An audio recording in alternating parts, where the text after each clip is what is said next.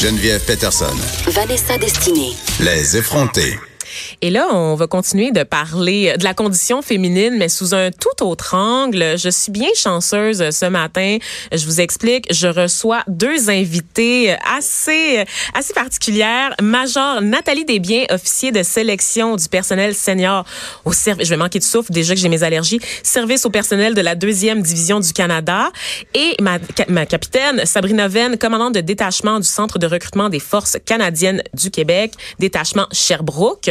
Donc, je vous invite, mesdames, à prendre les écouteurs euh, pour euh, l'entrevue. Et donc, euh, ça fait longtemps, ça fait longtemps qu'on voulait avoir des gens de l'armée. C'est Geneviève, moi, on en parlait. Qu'est-ce qui se passe avec les femmes dans l'armée? C'est un sujet, c'est un dossier évidemment qui est chaud, qui est épineux, qui nous fascine, qui fait couler beaucoup d'encre. Et on a finalement réussi à vous avoir en fin de saison, mesdames. Donc, c'est un réel plaisir de, vous retrouver. Et là, vous allez me corriger. Hein. Est-ce qu'il faut tout le temps que je dise vos titres quand je m'adresse à vous? Est-ce que je dois tout le temps dire major et capitaine? Non. Non? Pouvez m'appeler Nathalie. Ah oui? Ben, Sabrina? Ah oui, hein, d'accord. Bon, ben déjà, on vient de briser la glace. Moi, je sais pas. Moi, je suis toute nerveuse. Je sais pas comment me tenir là, devant des gens de l'armée. Je suis en ce moment très, très intimidée. Je dois le dire. Donc, oui, c'est vrai. Donc, dites-moi, mesdames, ben, on va commencer euh, par vous, euh, Nathalie.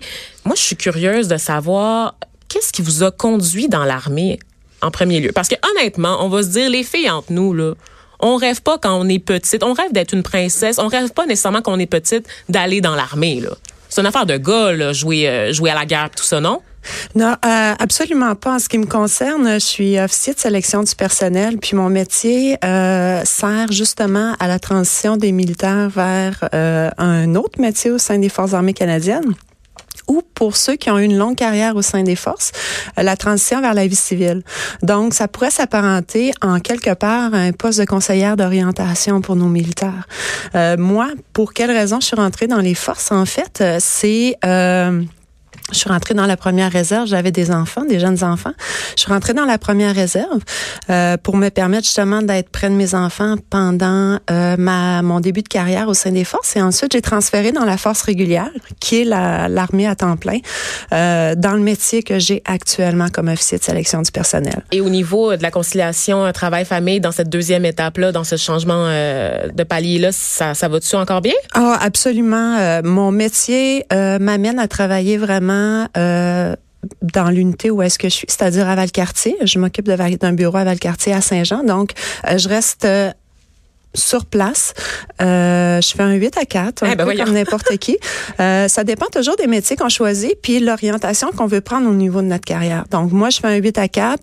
Euh, parfois, je reste plus longtemps, évidemment, quand on a une charge de travail supplémentaire, mais j'ai pas à m'absenter nécessairement souvent. Euh, Donc, on peut être dans l'armée et être pogné dans le trafic. C'est ce que vous êtes en train de me dire, Nathalie. Absolument, comme vous. c'est ça, mais je trouve ça assez fascinant quand même d'avoir fait le choix d'aller dans l'armée après avoir eu des enfants, parce qu'on n'y pense pas souvent aux soldats qui sont... Est-ce que je dis soldats, c'est-tu le bon terme? pas tout à fait, pas tout à Militaire. fait, militaires qui sont mères. Donc de votre côté, euh, Sabrina, qu'est-ce qui vous a conduit dans une carrière dans l'armée? En fait, euh, depuis que je suis toute petite, j'avais un intérêt. Euh, je feuilletais le livre de mon père sur la Deuxième Guerre mondiale. Euh, très jeune, j'avais un intérêt pour ça. Euh, j'ai pris un cheminement au niveau art, au niveau des études. J'ai terminé mon bac à l'Université Laval à Québec. Et en 2006, j'ai décidé de joindre les Forces armées canadiennes comme officier blindé au sein des Forces armées canadiennes. Officier blindé, qu'est-ce que ça fait, ça? Qu'est-ce que ça mange en hiver? Euh, en fait, ben, l'arme blindée fait partie des armes de combat. Donc, avec l'infanterie, l'artillerie, les sapeurs de combat, on est directement sur le terrain, on est en appui-feu. Donc, on parle de groupement tactique, OK?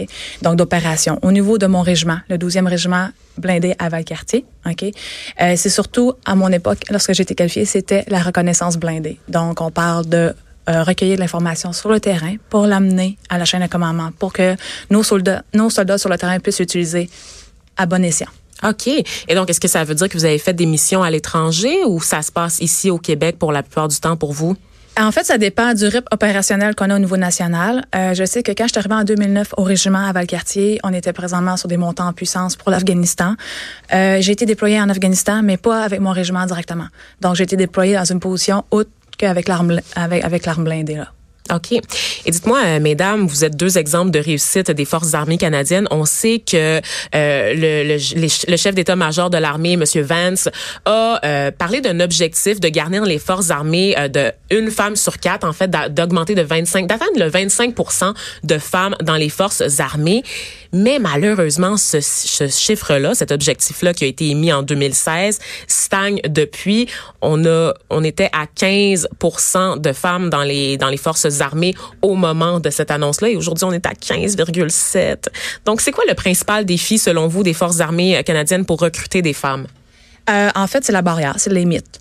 Qui court sur les forces. Et aussi, c'est le fait que c'est une, ben, ça le dit de par soi-même, le nom, les forces armées canadiennes.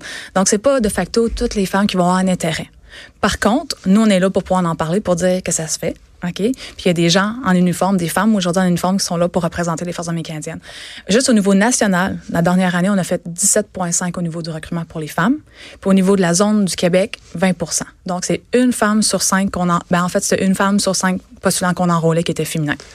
Et pour ce qui est du collège militaire, pour les femmes qui souhaitent devenir euh, officiers, on est à une femme sur quatre enrôlée. Donc, les chiffres sont euh, aussi, euh, évidemment, les Forces armées canadiennes, c'est un métier de choix pour les femmes. Euh, c'est juste qu'on doit en parler davantage, mhm. justement, pour ouvrir les portes. Votre collègue Sabrina parlait de mythes tenaces quant euh, aux Forces armées canadiennes. Justement, un exemple de mythe tenace en tant que conseillère d'orientation que vous entendez le plus régulièrement, Nathalie? Au niveau des, des mythes, évidemment, c'est il y a plusieurs femmes qui pensent qu'ils sont pas capables de faire, justement. De tirer du gun. Euh, oui, et pourtant, moi, de par mes fonctions d'officier de sélection du personnel, je le fais également parce qu'on doit tout être apte au combat. mais c'est une expérience vraiment diversifiée d'être dans les forces armées canadiennes. Ça, c'est un premier mythe également. Euh, D'être dans un milieu d'hommes, c'est pas toujours facile. C'est un peu euh, ce que les gens croient. Euh, mais contrairement euh, à la croyance populaire, moi, j'ai jamais eu de problème là, au niveau des forces armées canadiennes à ce niveau-là. Et, et, au contraire, euh, c'est un milieu qui est diversifié. On est extrêmement inclusif.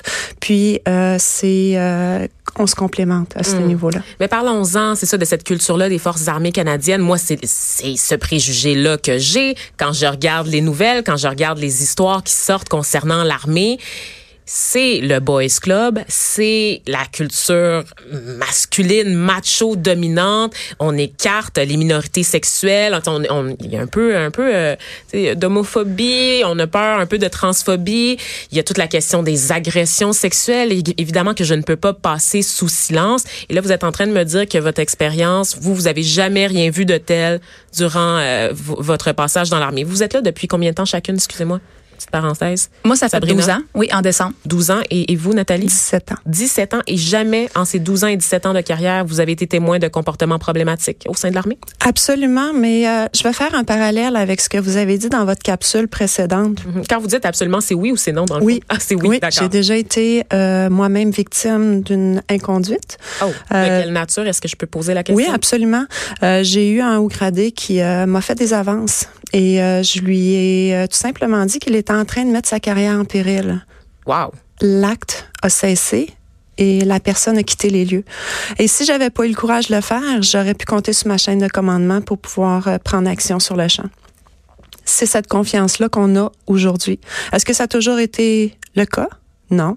Mais dans les forces armées canadiennes, depuis que le général Vance a mis en place Opération Honneur, euh, on a avancé avec ça. Euh, on a un centre d'intervention sur les inconduites sexuelles. On a des programmes pour les leaders au sein des forces armées canadiennes, des programmes sur les témoins également, euh, afin de les aider à prendre action. On a des directives, on a mis en pratique des témoignages également sur euh, par rapport aux victimes, dont euh, le mien. J'ai fait une vidéo en tant que victime, effectivement. Donc, c'est disponible sur... Euh... Euh, c'est pour nos militaires ah, afin de leur donner le courage, justement, de pouvoir euh, témoigner. mais en même temps, je vais vous dire que j'ai été victime d'agression sexuelle dans le civil. Hein, et ça, ça a été passé sous silence. Dans le militaire, jamais. On est pris en charge. Puis la confiance qu'on a vis-à-vis de notre chaîne de commandement, elle est là, puis elle est belle et bien là. Sabrina, euh, je, suis bien consciente de ce que Nathalie, euh, merci pour le partage, euh, pour cette ouverture euh, de ce que Nathalie euh, raconte. Par contre, je me pose des questions quant au soutien qui est offert à ceux, ceux les échappés du système, ceux qui n'ont pas connu les, années Vance pour ce changement de culture au sein de l'armée. On a eu des recours collectifs, on, collectifs, on a eu des gens qui sont sortis de leur mutisme après des années à terre le secret quand la culture était tout autre au sein des forces armées canadiennes. Qu'est-ce qu'on fait de ces personnes-là? Euh, honnêtement, on a eu plusieurs programmes qui ont été mis en place en soutien justement euh, pour les membres actifs des forces, en soutien aussi pour les familles. Par rapport aux anciennes victimes, qu'est-ce qui avait été mis en place, c'est certain qu'il y a toujours des ressources qui peuvent être prises, probablement pour le système médical encore, pour apporter du soutien à ces femmes-là ou encore à ces gens-là qui ont eu du harcèlement ou encore des agressions par le passé. À mon niveau, je détiens pas toute l'information exacte présentement, mais c'est c'est ce que je peux dire présentement par rapport à, à la problématique aussi. Là. Et là, on parle beaucoup de violence, mais je veux dire, qu'en est-il du sexisme ordinaire dans le quotidien? C'est le fait d'être une femme dans les forces armées, des petits commentaires un peu sexistes ici et là, des commentaires de mon oncle. Ça, est-ce qu'il y en a? Il y en a encore? Est-ce qu'il y en a déjà eu? Est-ce que... Mais en fait, je peux répondre parce que moi, étant moi-même une femme au sein d'une arme, ben, en fait, de l'arme blindée au sein des, des armes de combat, j'ai fait pratiquement la majorité de mon parcours avec des hommes. Donc, euh, j'ai côtoyé des hommes 24 heures sur 24, 7 jours sur 7, en exercice, en opération, en formation. Euh, ça s'est toujours super bien passé. Peut-être le fait aussi que j'ai un frère qui a 8 ans plus vieux que moi, OK, qui m'avait déjà préparé. Mais en fait, c'est euh, la cohésion se fait. OK, on fait partie de l'équipe, on est là pour faire notre travail, on est là pour travailler ensemble. Les forces de mécaniciennes, c'est une grande famille. Sérieusement, il y a du sport, on se donne beaucoup de sport entre nous, on est là pour s'aider parce que à travers la mission, les opérations, il y a des humains aussi. Donc entre nous, ça va, la cohésion est très forte. Et moi, je l'ai pas vécu. Aucun commentaire mononcle ou sexiste à votre égard. Ben, J'ai honnêtement- à vous croire quand même, Sabrina. Ben, en fait, non. OK? Parce que justement, le staff qui nous a enseigné, le staff qui nous a donné l'enseignement à tous les niveaux était très professionnel. Très professionnel. J'ai eu d'excellents instructeurs, autant sur mon cours de recrue qu'à l'école des langues où c'est que j'ai passé, que sur ma phase commune de l'armée de terre, autant qu'au niveau euh, ma phase 3 blindée que ma phase 4 blindée à Gagetown au Nouveau-Brunswick. Ça s'est très bien passé. Mais je vais vous dire Nathalie. qu'effectivement, je, je vais vous dire que euh, au contraire, euh, je pense que le problème aujourd'hui, c'est que nos militaires savent plus tout à fait ce qu'ils ont le droit de dire, étant donné justement Opération Honneur. Donc, ce genre de commentaires-là, je l'entends dans ma vie civile, mais plus du tout au niveau militaire. Est-ce que je l'ai déjà entendu? Certainement, il y a plusieurs années. Aujourd'hui, ça se fait plus. C'est assez incroyable quand même. Et, je sais que là, vous êtes en campagne en général pour redorer votre image parce que l'armée a toujours mauvaise presse, malgré le fait que tout le temps, Sabrina elle hoche la tête en silence tout le temps. C'est ce qu'on peut lire sur ses lèvres en ce moment. J'ai vu des drôles de campagnes. euh, Notamment qui disaient euh, si je suis dans l'armée, est-ce que c'est vrai que je peux porter du maquillage C'était une espèce de campagne euh, qui visait les très très jeunes, mais pas les très jeunes filles, mais tu sais comme les filles de 18 ans. On essayait de peut-être glamoriser ou peut-être euh, peut-être de rendre un peu plus sexy la profession de militaire. Est-ce que vous avez un malaise avec ça qu'on mise sur le maquillage pour parler aux femmes? Euh, en fait, non. Moi, j'ai pas de problème. Euh, c'est certain que si vous allez en opération puis qu'il pleut, le maquillage va couler. Donc, de facto, on se maquille pas quand on est en opération, en exercice, en mission, souvent. Par contre, oui, c'est toléré jusqu'à un certain point. C'est toléré même au niveau des ongles, si c'est vraiment discret. Je peux avoir ma manicure shellac pendant que je manie le gun. Euh, ben ça, ça vaut risque et péril. Pourquoi? Parce que quand on, quand on manipule les armes, en fin de compte, là, mes ongles sont longs, puis vous voyez, il y a juste un millimètre. Absolument, quand je serais au régiment ou encore en, en opération, il serait très court, pour la simple et bonne raison que les armes, c'est sec. Il y a des mouvements secs qui se font avec les armes. Donc, avec les ongles longs, c'est pas l'idéal. OK? D'accord. Vous prenez des notes, les filles, s'il vous plaît, qui nous écoutent. Merci. C'est pas l'idéal, mais ça se fait.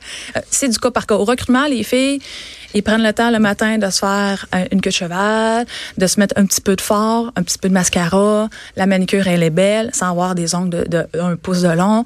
Les filles qui travaillent au recrutement, elles sont belles, elles sont féminines. C'est ça. Donc, cette image de butch, de garçon manqué Euh, dans l'armée, ben, ben, on a deux deux chicks présentement autour de la table. Je tiens à vous le dire, les amis, dont deux chicks vêtus de vêtements camouflage. Je pense même que je vais aller me trouver un petit quelque chose chez Zara qui ressemble à ce que vous portez en ce moment.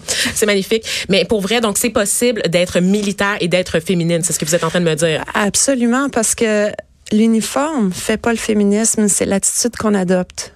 Donc, euh, Ah oui, hein? donc vous êtes deux féministes aussi? Est-ce qu'on peut dire ça? Est-ce que vous êtes à l'aise avec le féminine? Est-ce Oui. qu'on pourrait dire féministe aussi? Est-ce que, est-ce que vous êtes autorisé à parler, euh, tu sais, de, de la, de la promotion des droits des femmes, puis de, de prendre votre place? Est-ce que vous donnez un nom à tout ça? Est-ce que vous êtes à l'aise d'en parler? Ou... Ben oui, on est à l'aise d'en parler. En fait, on est ici pour ça aussi, en quelque vrai, sorte. Donc, on nous a envoyé sur euh, la ligne de front exactement pour ça. Mais oui, on- moi, moi, je suis totalement à l'aise et c'est pour ça que je travaille présentement au recrutement. Pour dire aux filles, you can do it. Hmm. Vous êtes capable de le faire. Vous pouvez le faire. On se laisse sur ces, sur ces paroles. Pensez-y, les filles, pendant la pause. Pensez aussi à votre manicure chez Lac. Vous n'aurez pas nécessairement à y renoncer pour faire une carrière dans la main. On, on revient tout de suite après la pause. Les effrontés. De 9 à 10.